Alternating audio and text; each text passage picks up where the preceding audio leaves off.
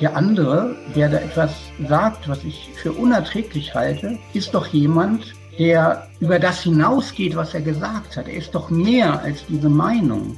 Und Meinungen können Menschen ändern.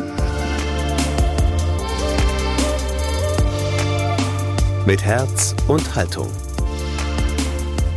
Dein Akademie-Podcast.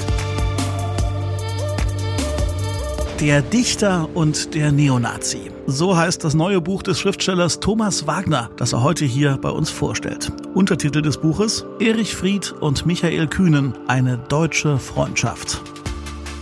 Und damit einmal mehr Hallo zu Mit Herz und Haltung. Ich bin Daniel Heinze. Thomas Wagner schildert erstmals, wie der linke Dichter und Jude Erich Fried den Neonazi Michael Kühnen gefühlvoll zur Umkehr bewegen wollte. So fasst die Wochenzeitung Die Zeit das neue Buch des Kultursoziologen Thomas Wagner zusammen. Wagner ist Jahrgang 1967, geboren in Rheinberg und als freier Autor schreibt er unter anderem für die Neue Zürcher Zeitung, die Taz und die Süddeutsche. Zuletzt erschien 2019 von ihm das Sachbuch Herrschaftsfreie Institutionen. Die heutige Folge unseres Podcasts ist eine Kooperation mit Weiterlesen, dem Videoprojekt der Städtischen Bibliotheken Dresden. Versetzt euch jetzt also am besten gedanklich in folgendes Setting. Wir sind in der Zentralbibliothek im Dresdner Kulturpalast. Per Bildschirm zugeschaltet ist Autor Thomas Wagner und der unterhält sich mit Thomas Arnold, dem Direktor der Katholischen Akademie Dresden-Meißen. Zu Beginn gibt es ein paar einführende Worte Wagners zum Inhalt seines Buches. Danach liest er euch eine kurze Passage daraus vor und dann folgt schließlich das Gespräch mit Thomas Arnold. Jetzt bei Mit Herz und Haltung der Dichter und der Neonazi von und mit Thomas Wagner. Im Januar 1983 kam es im deutschen Fernsehen zu einer bemerkenswerten Situation. Erich Fried, der Dichter, damals weltberühmt, sitzt in der Talkshow 3 nach 9 und echauffiert sich. Er echauffiert sich mit folgenden Worten. Ob man den einladen soll oder nicht, darüber kann man streiten. Wenn man ihn eingeladen hat, ihn auszuladen, ist ganz bestimmt falsch und kleinkariert. Um wen handelt es sich, der dort eingeladen war und den man wieder ausgeladen hat? Es handelt sich um Michael Kühnen, damals den deutschlandweit bekanntesten Neonazi. Der Neonazi, der selber nicht zugegen war, sah diesen Auftritt im Fernsehen, war überrascht und beschloss, beim Sender anzurufen, möglicherweise um sich bei Fried zu bedanken für diese Intervention. Er schaffte es durchzukommen. Er sprach mit Erich Fried. Man verabredete sich, einander persönlich zu begegnen, miteinander zu sprechen. Und am Ende stand eine Brieffreundschaft, von der 16 Dokumente erhalten geblieben sind. Was war das für eine Konstellation? Was war das für eine Begegnung, die dort stattgefunden hat? Und was für eine Art von Beziehung hat sich zwischen den beiden Männern entwickelt. Ich wollte dem nachgehen und bin zu dem Ergebnis gekommen, dass es sich durchaus um etwas handelt, was man als Freundschaft bezeichnen kann. Die Ergebnisse meiner Recherche und den Weg meiner Recherche habe ich versucht in meinem Buch Der Dichter und der Neonazi aufzuschreiben. Soweit also die kurze Einführung und jetzt liest Thomas Wagner einen kurzen Auszug aus seinem Buch. Fast ein Vierteljahrhundert später ist es an der Zeit, endlich Licht auf diese lange Zeit vernachlässigte Episode in Frieds Leben zu werfen. Im Zentrum steht dabei eine Frage, die schon die mit Fried befreundete Theologin Dorothee Sölle beschäftigt hat. Wie konnte ein so scharfsinniger Kopf wie Erich Fried idealistisch und blind auf die Vernunftfähigkeit, die Menschlichkeit eines Verblendeten setzen? Ich werde versuchen, dem Rätsel auf die Spur zu kommen. War es wirklich nur ein Tick, eine Verschrobenheit, die Fried dazu brachte, die persönliche Nähe, Nähe zum Neonazi-Kühnen zu suchen. Für politisch naiv wird man den seit frühester Jugend im Kampf gegen den Faschismus engagierten Schriftsteller nicht halten dürfen. Die tödliche Gefahr, die von dieser Ideologie und ihren Anhängern ausging, war ihm jederzeit bewusst. Feindesliebe, so betont er 1978 in einer Rede, heißt freilich auch nicht vergessen, dass Feinde oder doch viele von ihnen immer noch Feinde sind und ihrerseits oft gar nicht beseelt von Feindesliebe. Wenn jemand wie Fried, der den Aufstieg des Faschismus als politisch wacher Heranwachsender erlebt und schon damals nach Kräften bekämpft hatte, nun meinte, mit einem Neonazi reden zu müssen, wird sicher mehr dahinter gesteckt haben als vorauseilender Gehorsam gegenüber einem als übermächtig erscheinenden Feind oder gar ein psychischer Defekt. Zumindest darf unterstellt werden, dass jemand wie er, der als Schriftsteller die Reflexion schon früh zum Beruf gewählt hatte, sich darüber gründlich Gedanken machte und ganz genau zu wissen glaubte, was er tat und warum er es tat.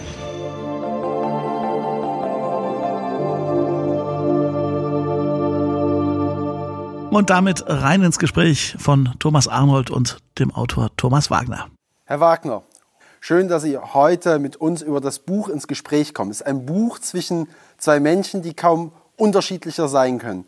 Wie viel Fiktion, wie viel Beschreibung und Dokumentation ist in dem Buch drin?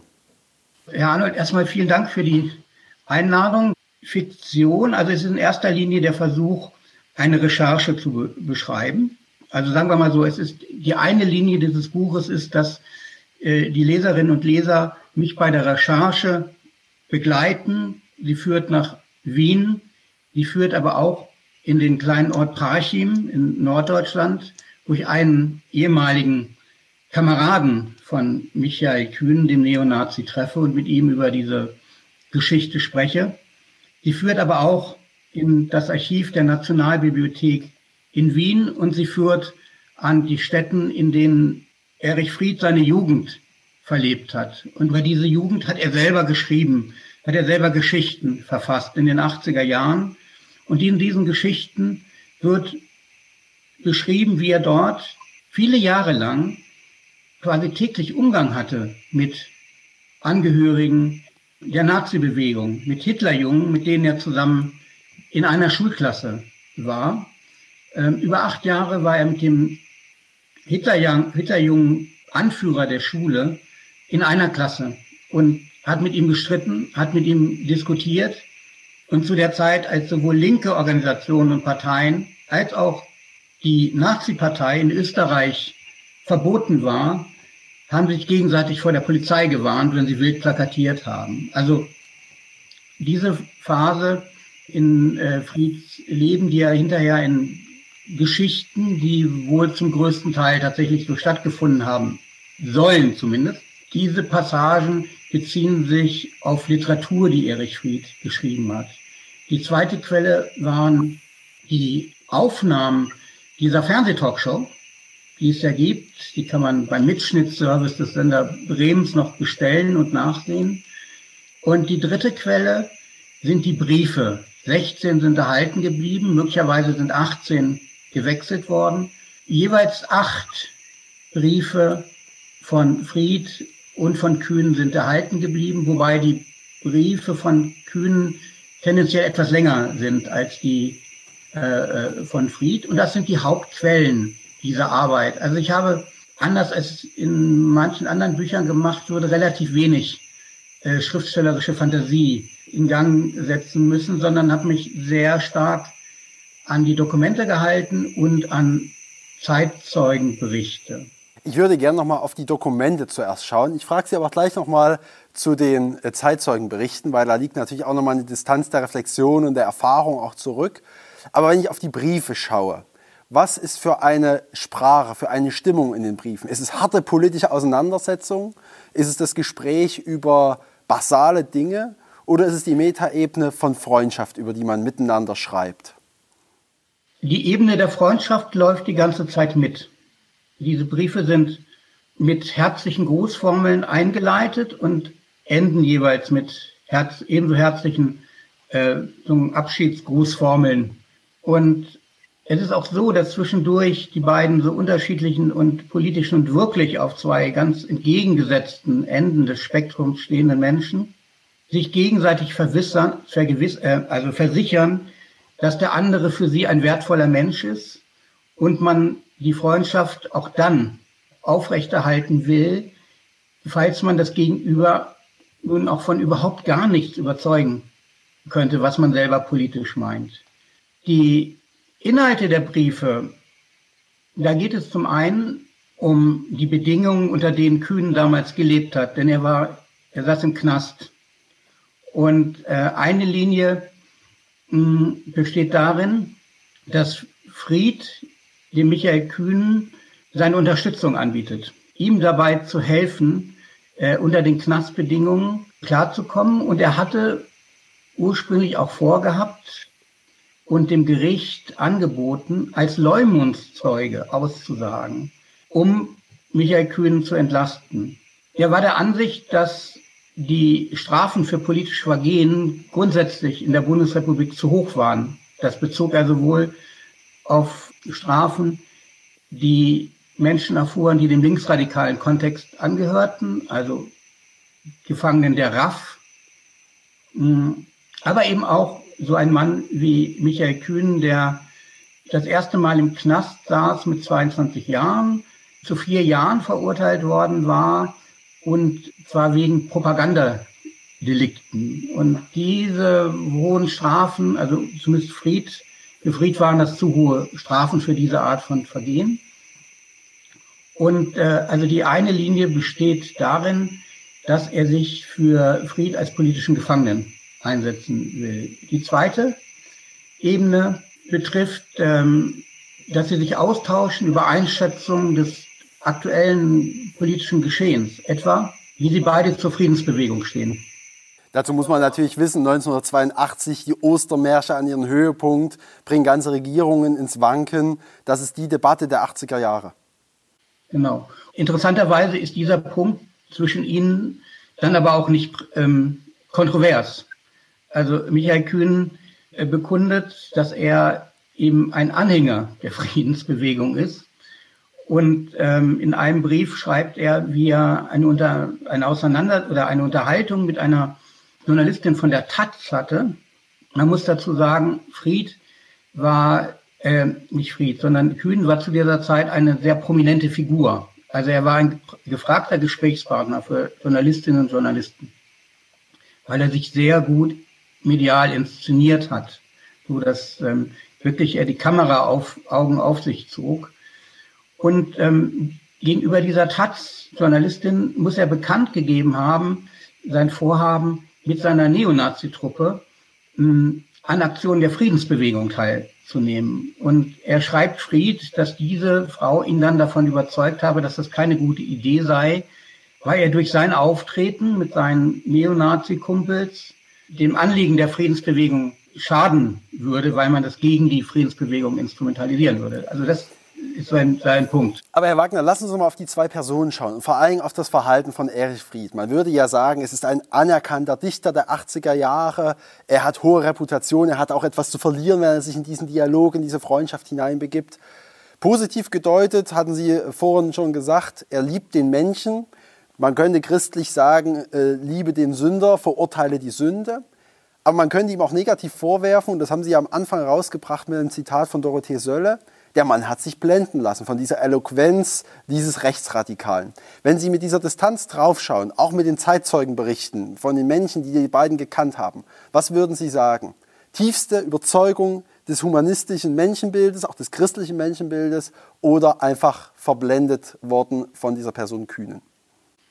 Interessanterweise war Erich Fried ja selbst nicht religiös oder er hat sich nicht als äh, ähm, äh, religiös im jüdischen oder christlichen Sinne verstanden, aber er war ein Bibelleser. Ja? Also er hat viel gelesen in den, in den Texten und er war aus eigener Erfahrung heraus äh, tief mit den Methoden der Psychoanalyse vertraut. Also er hat wohl mehrere Analysen äh, gemacht. Aus dieser Konstellation ist bei ihm ein Menschenbild entstanden, das ganz eng mit seinem Selbstverständnis, das ganz, ganz intensiv in sein Selbstverständnis als Schriftsteller auch eingeflossen ist. Nämlich, dass es die Aufgabe oder eine wichtige Aufgabe des Schriftstellers ist, alles, was den Menschen von sich selbst entfremdet, aufzudecken und dabei zu helfen, diese Entfremdungstendenzen, gegen diese Entfremdungstendenzen anzukämpfen. Das sind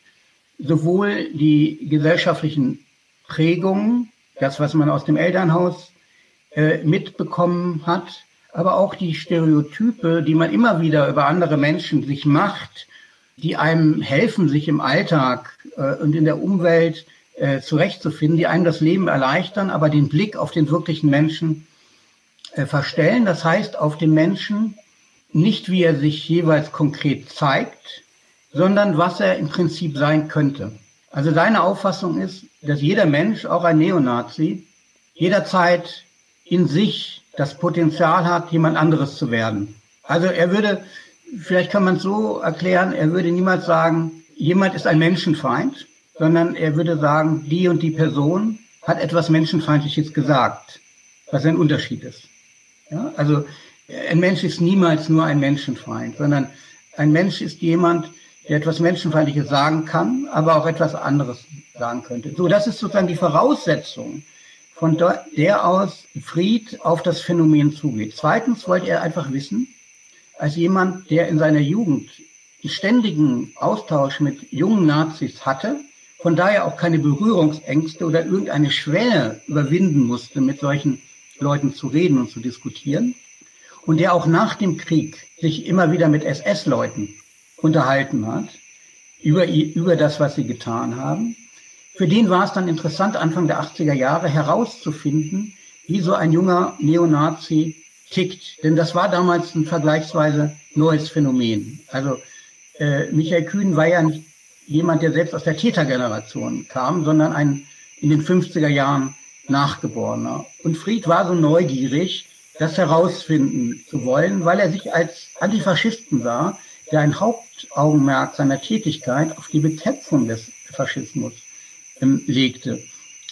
Was jetzt das Besondere dieses Kontaktes, dieses Briefkontaktes ausmacht, ist, dass er, damals war das noch möglich, ein Privater war. Also heute würde so etwas über Social Media äh, stattfinden und wäre schon allein deswegen wahrscheinlich unmöglich.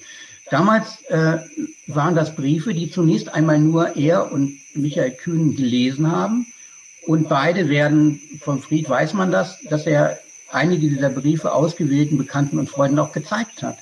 Aber das wurde nicht an die Presse durchgesteckt. Es wurde nicht skandalisiert, sondern es war ein privater und kein öffentlicher Austausch. Wenn er sich mit ihm öffentlich auf eine Bühne gesetzt hätte, um mit ihm dort über die Frage, ob es Auschwitz gegeben hat und ob es die Massenvernichtung an den Juden gegeben hat, worüber sie in den Briefen sich tatsächlich auseinandersetzen, ob, er, ob Fried sich öffentlich mit äh, Michael Kühn darüber auseinandergesetzt hätte, das würde ich auch eher zu bezweifeln sagen.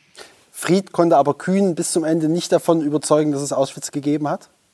Ja, dass es Auschwitz gegeben hat, davon braucht er ihn nicht zu überzeugen. Und er braucht ihn auch nicht davon überzeugen, dass dort Menschen umgebracht worden sind. Wovon er ihn nicht überzeugen konnte, das war der Massenmord an den europäischen Juden. Das konnte und wollte der Michael Kühn äh, nicht in seine Birne lassen, diese, äh, diesen Sachverhalt.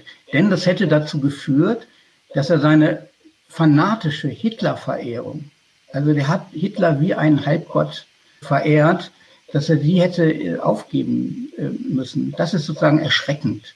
Also es gibt eine Stelle in dem Briefwechsel, wo dieser Michael Kühn dem Fried ein Gedicht Adolf Hitlers schickt an die Mutter, dass man, wenn die Mutter alt geworden ist, sich um sie kümmern soll, ein sehr schmalztriefendes Gedicht.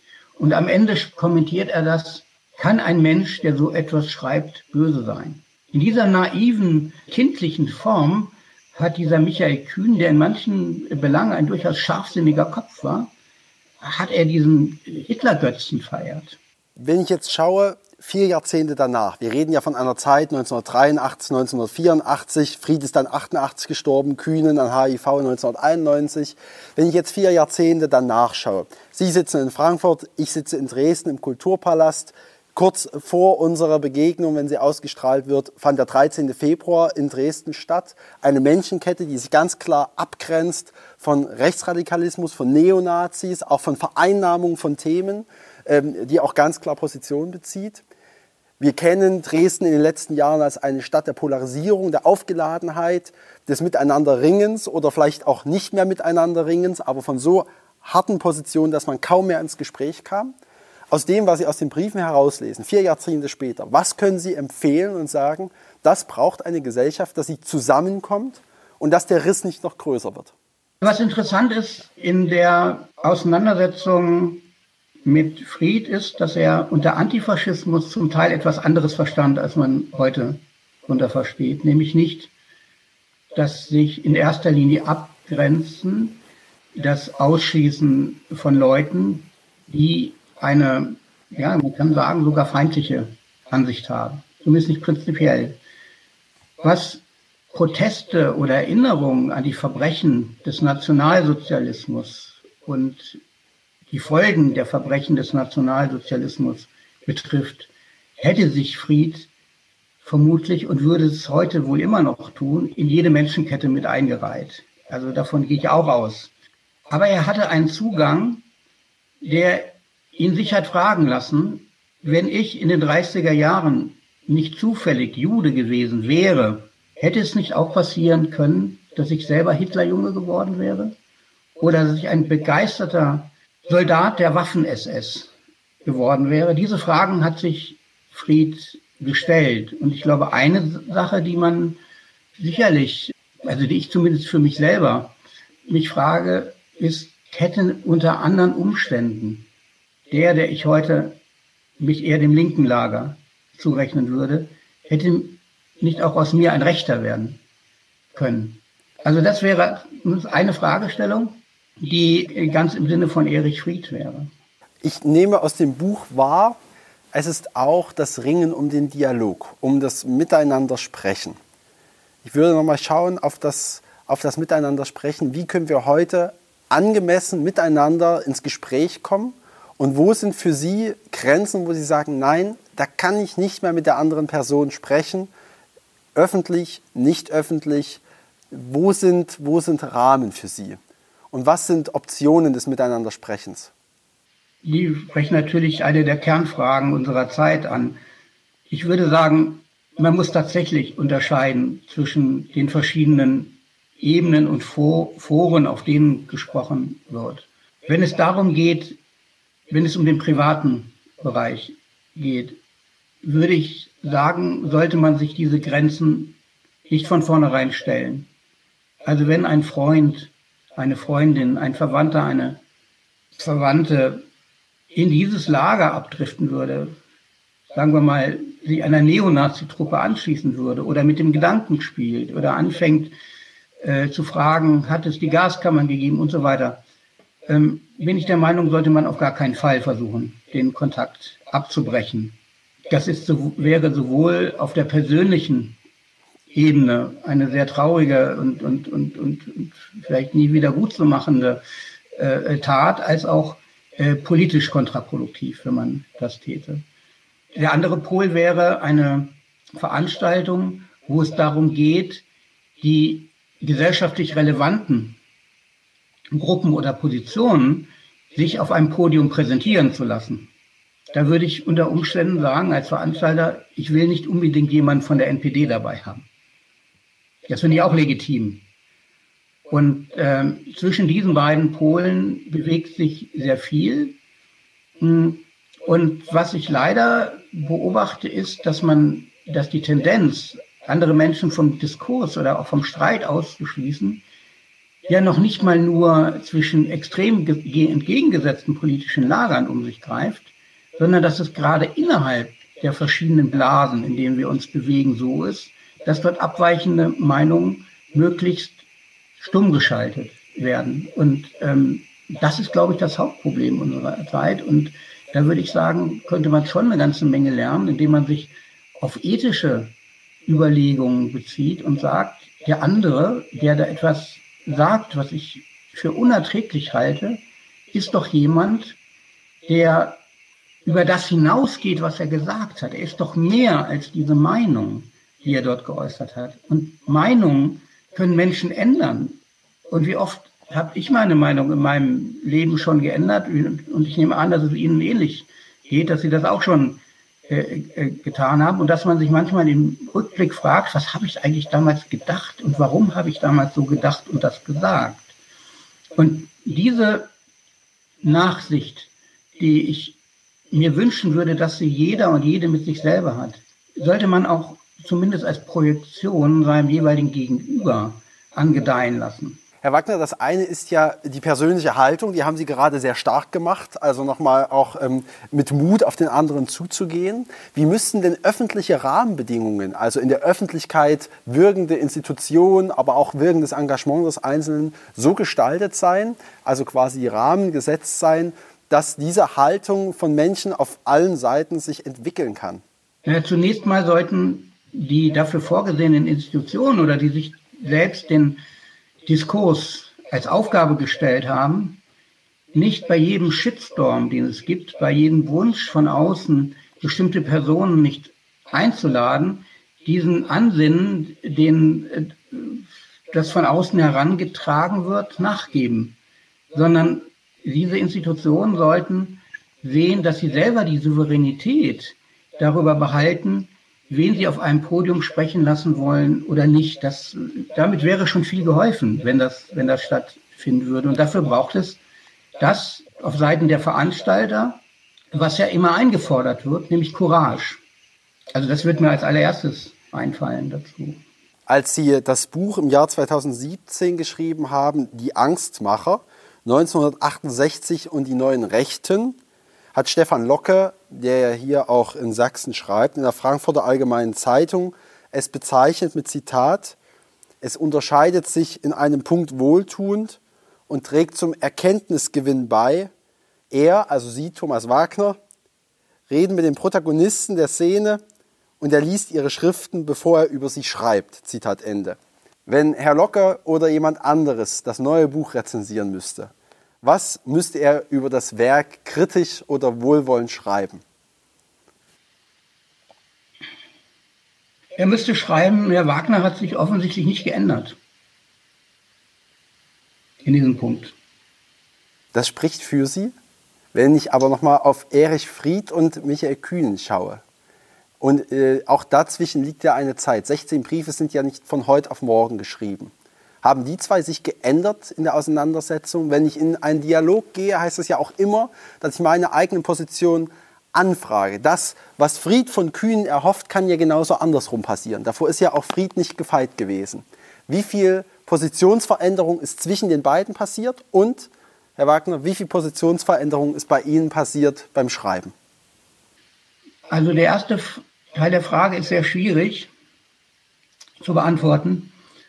Wenn gleicher, ungleich leichter zu beantworten ist das der zweite Teil der Frage. Ich würde sagen, Sie haben sich in Ihren Positionen keinen Millimeter angenähert.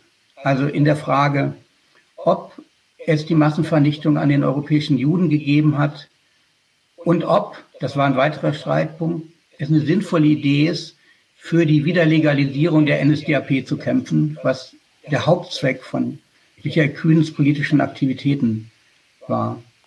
Was sich vertieft und stabilisiert hat, ist möglicherweise die persönliche Freundschaftsebene, wo Erich Fried zumindest auf einer symbolischen Ebene den Michael Kühn quasi als ein Sohnesstadt angenommen hat.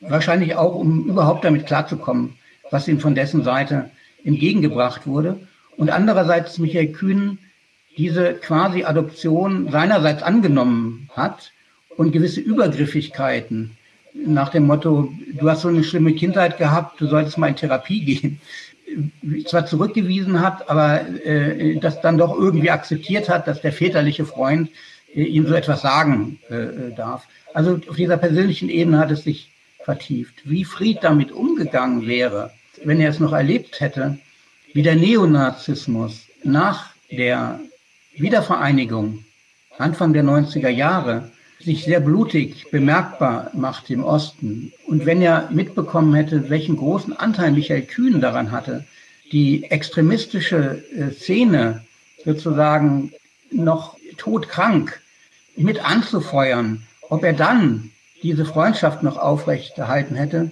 da bin ich mir nicht so sicher. Da gibt es begründete Zweifel, dass er das dann auch noch mitgetragen hätte. Selber beim Schreiben habe ich in der Frage, ob man mit Rechten reden soll oder nicht, in diesen strittigen Punkten nichts äh, dazu gelernt. Ich habe mehr über Erich Fried erfahren.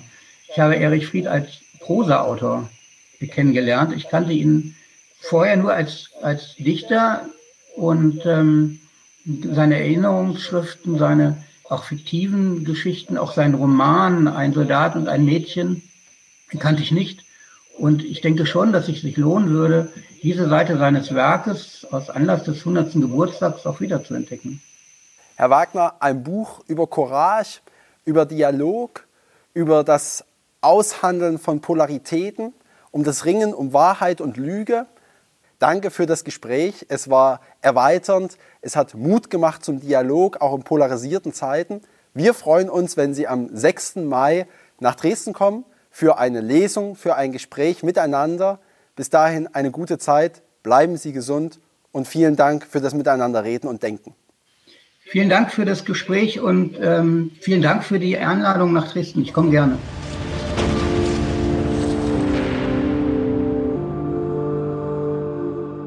Das war der Schriftsteller Thomas Wagner über sein neues Buch Der Dichter und der Neonazi, Erich Fried und Michael Kühnen, eine deutsche Freundschaft.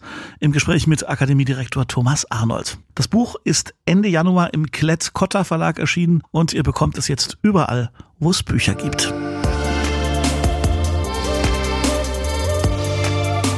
Und das war's für heute von uns. Vielen Dank fürs Zuhören. Eure Kritik, Anmerkungen, Kommentare erwarten und erhoffen wir wie immer auf den Seiten der Katholischen Akademie unter lebendig-akademisch.de oder aber auf Instagram oder Facebook. Und wenn euch dieser Podcast gefällt, dann stellt bitte sicher, dass ihr ihn auch abonniert habt bei Spotify, Google Podcasts, Apple Podcasts, Deezer oder wo auch immer ihr uns hört. Und sollte man dort einen Daumen hoch oder ein paar Sterne für uns geben können und solltet ihr das Gefühl haben, dass wir die verdient haben, dann gebt sie uns doch einfach die Sterne und Däumchen und wir sagen dafür vielen Dank. Und damit tschüss und alles Gute und bis zum nächsten Mal. Mit Herz und Haltung. Dein Akademie-Podcast.